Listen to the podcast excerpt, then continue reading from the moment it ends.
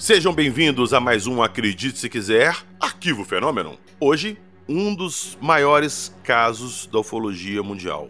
Para mim, na minha opinião, um dos casos assim com mais credibilidade devido às testemunhas e à idade das testemunhas, que se tratam de crianças e sabe, né, criança não ia inventar uma história tão coerente assim todas elas. Eu já estou adiantando bastante. Nós vamos contar a história com calma nos detalhes. Não é, senhor Fudiek, desse caso foda? Isso aí, PHs. Hoje vamos falar sobre o caso da escola Ariel. Caso muito famoso que ocorreu na África, lá no Zimbábue, e que teve repercussões mundiais e que tem detalhes bem interessantes como a gente vai conhecer aí no programa de hoje. É isso aí, o caso da escola Ariel. E por que é um dos maiores casos da ufologia mundial? E por que eu dou tanta credibilidade para ele, vocês vão descobrir daqui a pouquinho, logo depois da nossa vinheta.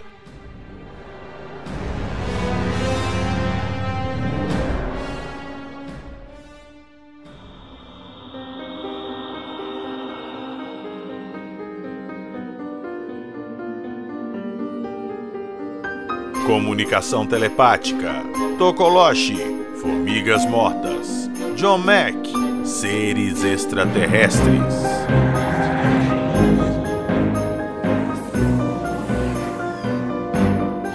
Acredite se quiser.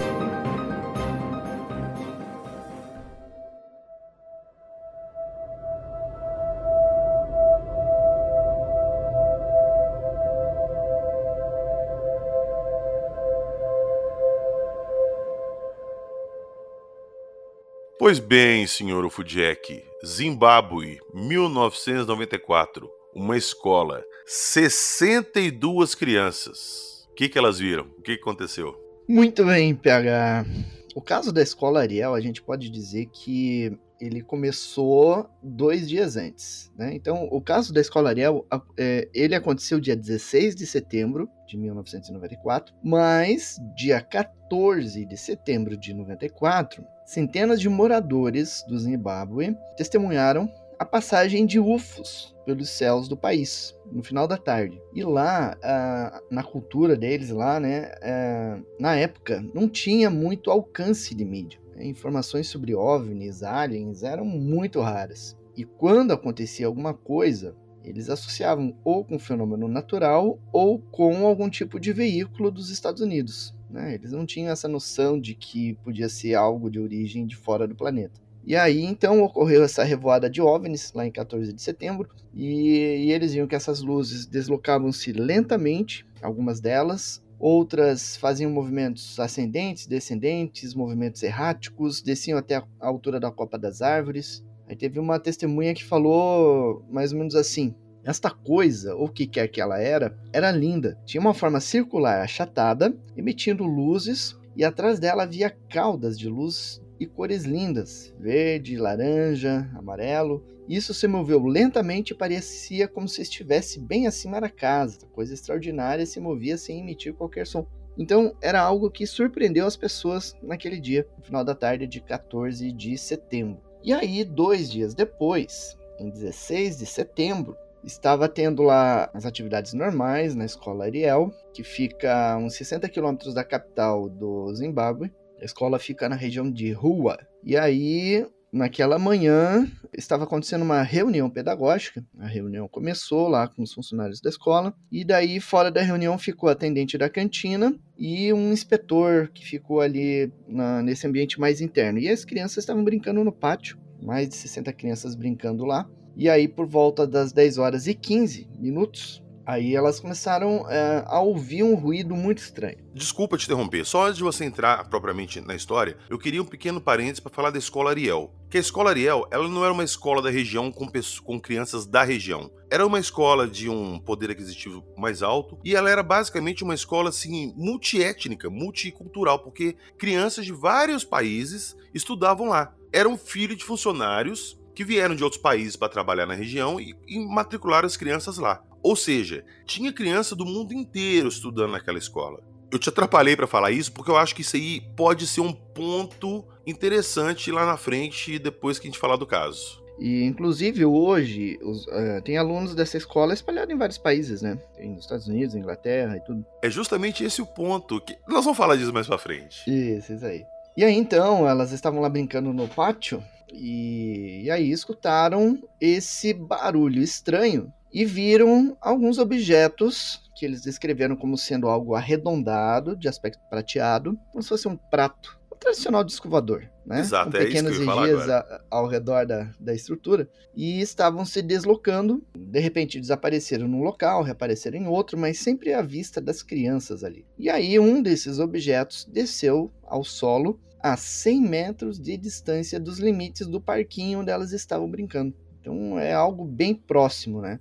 E aí, pouco depois do pouso desse objeto, as crianças viram um pequeno homem parado na parte superior do aparelho, como se estivesse no topo do objeto, observando as crianças. E aí as crianças elas calculam que esse tripulante tinha em torno de um metro de altura, vestia um traje inteiriço, apertado, com aspecto brilhante nas cores preto e prateado. Algo semelhante a uma roupa de mergulho, digamos assim. E o pescoço dela era fino e havia grandes olhos negros. Era meio que um Grey, né? Era meio que um Grey. A diferença é que esse Grey tinha cabelos longos, uma espécie de juba, alguma coisa assim. Você lembra dos alienígenas híbridos do filme Intruders, que a gente falou do Aham. caso da Cat Davis, então? Mais ou menos aquilo, um Grey com um cabelo meio... Cara, é, é um aspecto meio Gollum, aquele cabelo meio ralo, assim, meio caído, isso. Aham, desgrenhado, uma coisa assim. E aí esse tripulante desceu do objeto e começou a seguir em direção das crianças. E se aproximou até uma certa distância, as crianças também se aproximaram para ver e elas ficaram mais próximas uma das outras, né?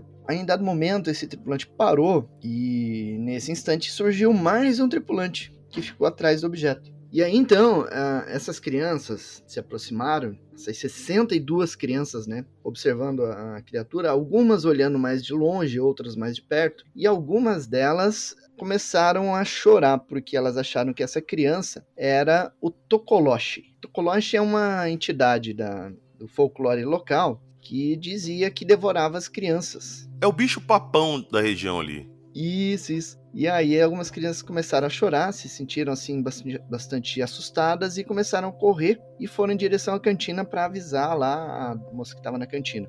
E aí, nesse tempo, enquanto as menores estavam correndo com medo, as outras crianças que ficaram ali ainda observando a criatura receberam uma mensagem telepática. Não era exatamente em palavras, mas era uma ideia muito forte de como se fosse um alerta para De elas. proteção ambiental. Isso, proteção ambiental, né? Sobre o que estava sendo feito com o planeta, para mudar algumas posturas e tudo. E depois elas também se afastaram, porque daí os tripulantes entraram de volta no objeto, decolaram e foram embora, né? E aí, no começo, quando a, a mulher da cantina viu as crianças assustadas, ela não acreditou no início, mas daí ela percebeu que havia um impacto nas crianças. Elas estavam realmente assustadas porque elas viram alguma coisa. Cara, teve criança com crise de pânico. Precisou ser atendida no ambulatório, porque não conseguia ficar calma, chorava sem parar. Pois é. E aí, tudo isso, então, a história se espalhou, e aí os ufólogos foram até o local para investigar o caso, né? Uma das primeiras pesquisadoras foi a Cynthia Hind, que chegou no local e coletou o depoimento das crianças, dos familiares de todos que estavam lá. Depois foi o ufólogo John Mack, lá dos Estados Unidos, que era professor de Harvard, psiquiatra, especialista em psiquiatria infantil.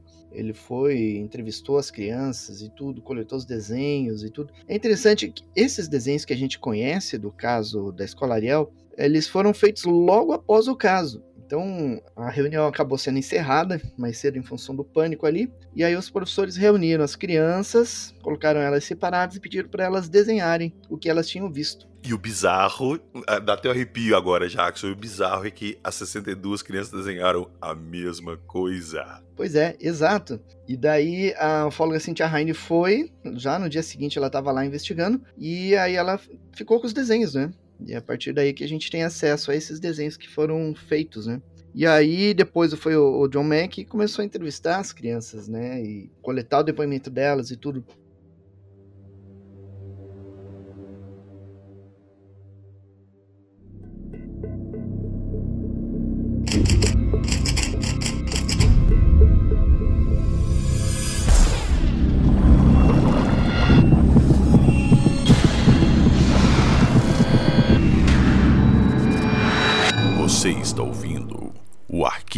Fenômeno.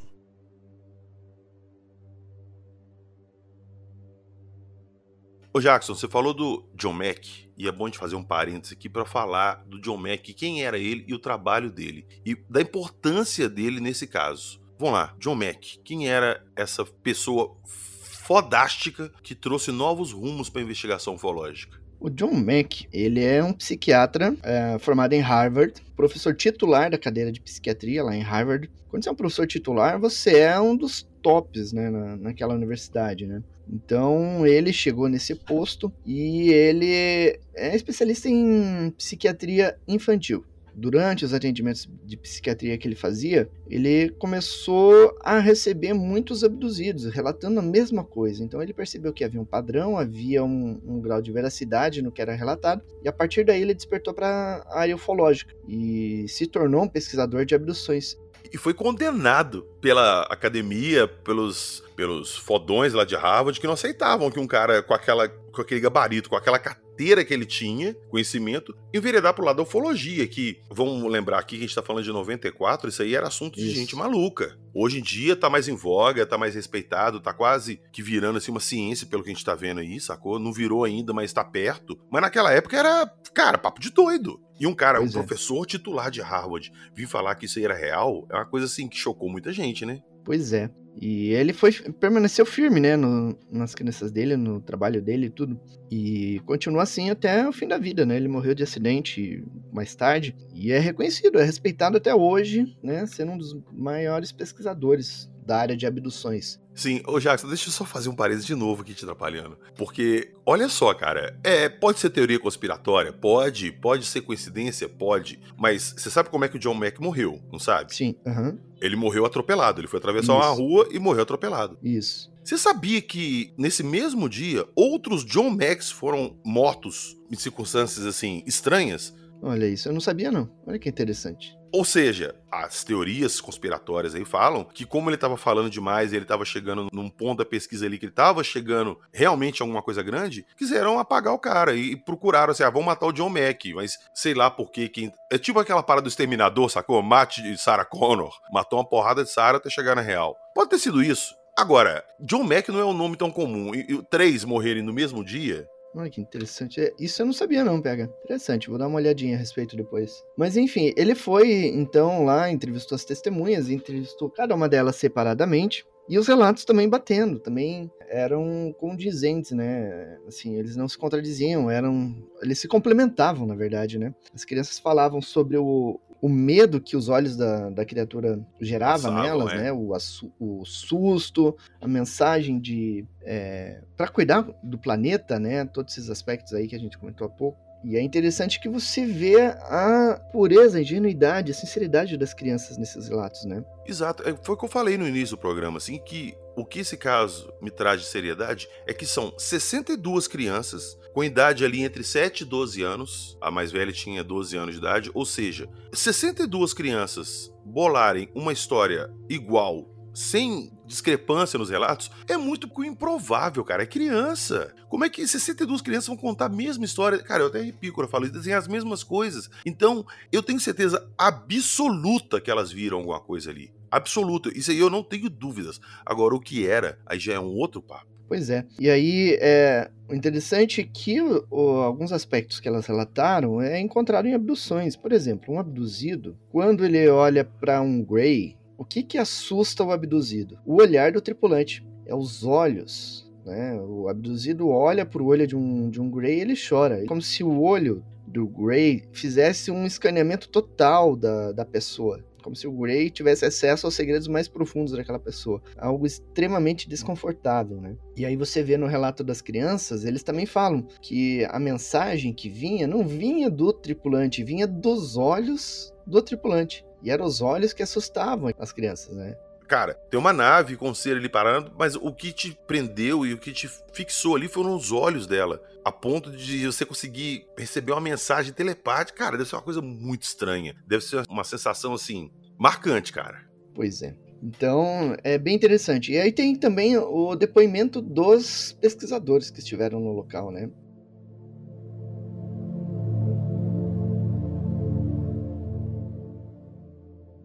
E aí tem um investigador que ele declarou assim: quando eles foram entrevistados por Mac, com toda a sua perícia profissional, estava perfeitamente claro que eles estavam falando a verdade. Suas vozes, seus tons, suas linguagens corporais, eles eram tão consistentes, contaram suas histórias com muita convicção e eles falaram na sua própria linguagem. Isso é, é bem interessante porque eu estou traduzindo uma série de entrevistas desse caso, feita com as crianças, e você vê que o John Mack, ele faz alguma pergunta para as crianças e as crianças não pensam, elas já respondem, porque elas não estão ali... Inventando uma coisa na hora. Inventando, né? Porque quando... Se você está inventando uma história e alguém faz uma pergunta, o teu cérebro vai processar, vai levar um tempo ali, uns dois ou três segundos, processando para dar uma resposta. Quando você está falando, relatando algo que aconteceu, você não pensa, você responde, né? Você já fala. E é o que a gente vê na maioria das crianças ali. O John Mack pergunta e ele já responde. Isso demonstra sinceridade. Sim, e de novo, são 62 crianças agindo dessa mesma forma. Sim. E uma delas pestanejou, teve dúvida, foi sempre em cima. Isso. Teve uma das crianças que falou assim: Eu juro por cada fio de cabelo da minha cabeça e por toda a Bíblia que eu estou falando a verdade. Então você vê que ela não está inventando, ela está sendo sincera no que ela está falando. Sim, e o John Mack era um cara mega gabaritado para esse tipo de, de trabalho. Era o trabalho dele, ele passou a vida inteira estudando isso, então é uma pessoa com propriedade para falar. E ele é bem conhecido. Ele esteve em Varginha, ele conversou com a Liliane, com a Kátia, com a Valkyria, e na época até deu entrevista no Fantástico e falou: se essas três meninas estão mentindo, eu rasgo meu diploma. E é a mesma coisa na escola Ariel. Ele é categórico em afirmar que as 62 crianças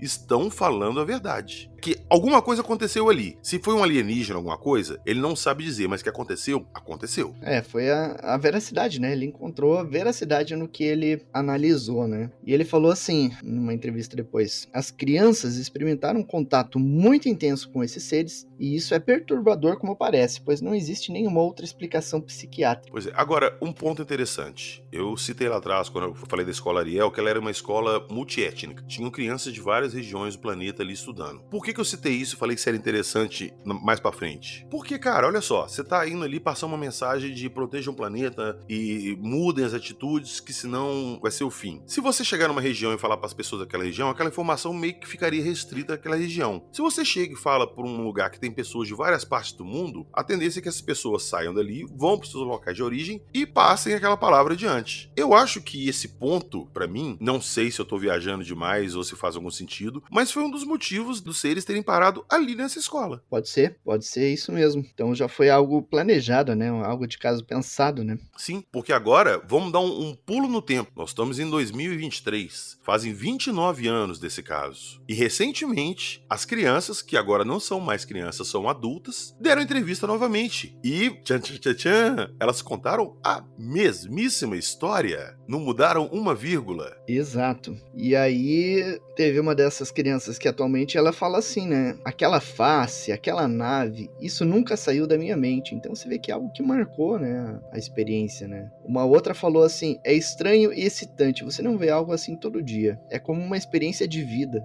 Cara, isso aí que as meninas falaram que a imagem tá marcada na cabeça, eu falo por experiência própria. Porque é o seguinte, eu já contei várias vezes que eu tive um avistamento, uma coisa muito grande e tal. E sempre que eu toco nesse assunto, aquela imagem parece um print que meu cérebro tirou daquele momento. Ela veio na minha cabeça na hora. Perfeito, em detalhes. Eu nunca esqueci aquilo que eu vi. E eu, eu acho que deve acontecer a mesma coisa com as crianças, cara, porque é uma coisa que marca. Porque seu cérebro tenta processar aquilo e fala assim: ó, oh, se vira porque eu não sei o que é isso. Eu vou guardar essa imagem aqui para um dia a gente tentar desvendar, mas eu não sei te falar o que é isso. Porque, cara, a imagem não sai da cabeça. Não sai. Pois é. E esse, então, é o caso da Escola Ariel. Um caso fantástico de contato é, envolvendo 62 crianças e que marcou todas elas e permanece na mente de, de todas elas e que tem um altíssimo grau de credibilidade. Agora é interessante pegar que não é o único caso de contato envolvendo escolas, envolvendo crianças, né? A gente tem casos semelhantes em Cuba, tem na Austrália, tem no Brasil, tem em vários lugares. Vamos lá, esse do Brasil foi numa escola, foi aonde? Ah,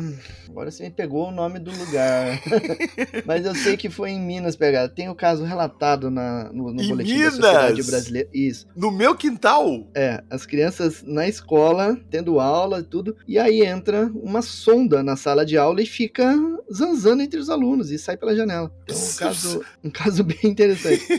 Poxa, eu quero. Eu não conheço, eu não conheço esse caso. É, eu vou. Eu vou atrás, eu vou, eu vou resgatar esse caso aí, vou, vou postar ele. Mas é um caso bem interessante ocorrido no, no Brasil. Tem um outro que eu vi a chamada, eu não cheguei a, a abrir a reportagem, falando de um. com esse título: O caso da escola Ariel cubano. Um Olha caso isso. semelhante ao da escola Ariel, mas ocorrido em Cuba. Então, e aí tem o caso de Vestal, lá na, na Austrália, que crianças também viram o pouso de um OVNI. É um caso com marca de pouso, inclusive, né? No caso da escola Ariel, eles encontraram apenas um mato amassado e a, a vida no local ali, por exemplo, formigas, essas coisas, elas estavam mortas, né? Mas não houve radiação no local. É isso que eu ia falar, que eu achei muito interessante, que depois, quando eles, os pesquisadores foram ao local que as crianças alegaram que a nave pousou, as formigas todas da região ali da nave, fazendo a fo- a forma da nave, morreram. Alguma coisa ali matou as formigas agora. Agora, não tinha traço de radiação, eles não acharam nada. O que que matou as formigas? Pois é, talvez o calor, mas se fosse calor, né, ia acabar afetando as plantas, né? Não ia. Exato, por isso estou falando. no- O que que matou elas? Não foi calor nem radiação, porque teria afetado a vegetação ali embaixo também, que não foi afetada. É uma coisa bem interessante, bem diferente. E eu queria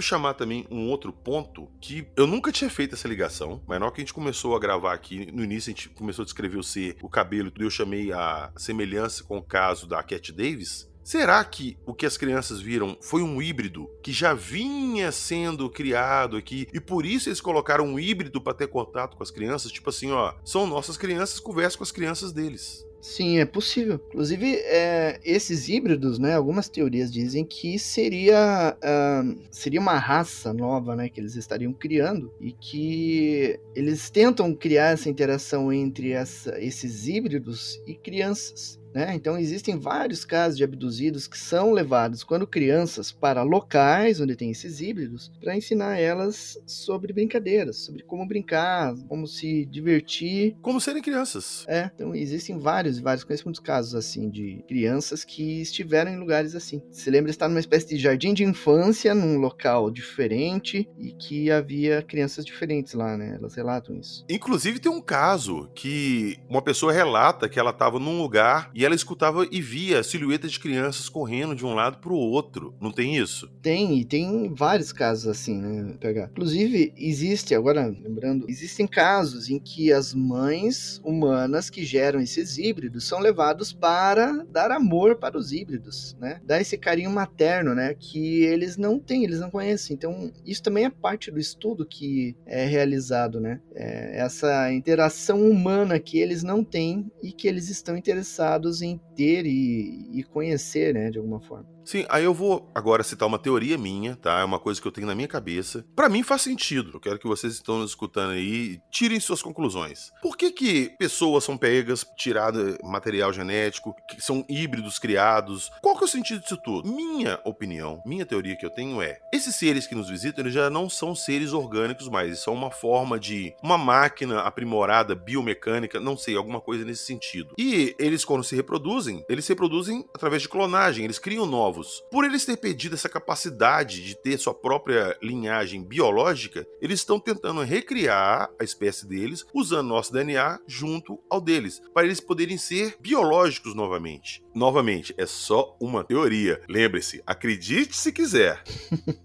Mas o que, que você acha disso? É, é possível, né? Eles estarem tentando recuperar coisas ou ter coisas que eles não têm, né? Por isso que eles vêm aqui e buscam esses aspectos, né? Eu tenho mais ou menos a mesma opinião, assim, né? Eu acredito que existe um lado emocional que eles não têm e que a gente tem e que é importante para eles. Eles querem isso de alguma forma, então estudam várias formas de obter isso, seja criando híbridos, seja analisando as emoções de diversas formas. Sim, porque quantas vezes a gente já não falou aqui que ah, os alienígenas são maus porque eles vêm e pegam as pessoas. Ah, eles fazem... A gente fala assim, cara, não existe esse conceito de bem e mal, sacou? Bem e mal é um conceito muito humano. E de repente esse conceito exclusivamente humano é o que atrai eles. Sim, é mais ou menos por aí. Olha isso, de repente a gente vai descobrir que a missão dos alienígenas que visitam a Terra é buscarem o amor. É. O amor é a chave de tudo. Viu, senhor Ribas? É o amor.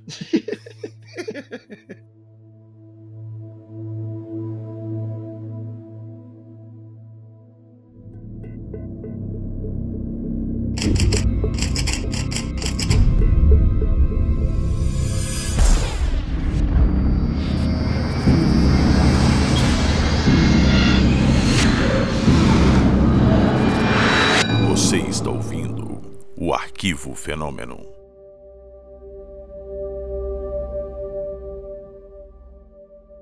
Foi isso. Hoje falamos do caso da escola Ariel, que novamente eu volto a falar, para mim um dos maiores casos da ufologia mundial. São 62 testemunhas que para mim tem uma credibilidade assim incontestável. Então, tirem suas próprias conclusões. Vocês acreditam no caso da escola Ariel? E eu já aproveito para avisar todo mundo que tem um documentário muito bom sobre a escola Ariel. Eu vou deixar lá no, na locadora do Paulo Coelho do grupo dos apoiadores para vocês pegarem lá e darem uma olhada no caso com mais detalhes. E o já Jackson também está preparando uma série de matérias para serem colocadas lá no Fenômeno e no canal do YouTube dele, sobre o caso da Escola Ariel, com vídeos, a entrevista das crianças, né, Jackson? Isso, eu tenho traduzido algumas entrevistas e em breve a gente vai postar alguma coisa lá no, no canal. No site já tem, né? A gente vai colocar lá no, no canal também. Então, o que, que eu vou fazer? Eu vou já postar o material que o Jackson já disponibilizou na descrição do episódio e à medida que ele for lançando mais materiais assim, eu vou atualizando a descrição com novos links.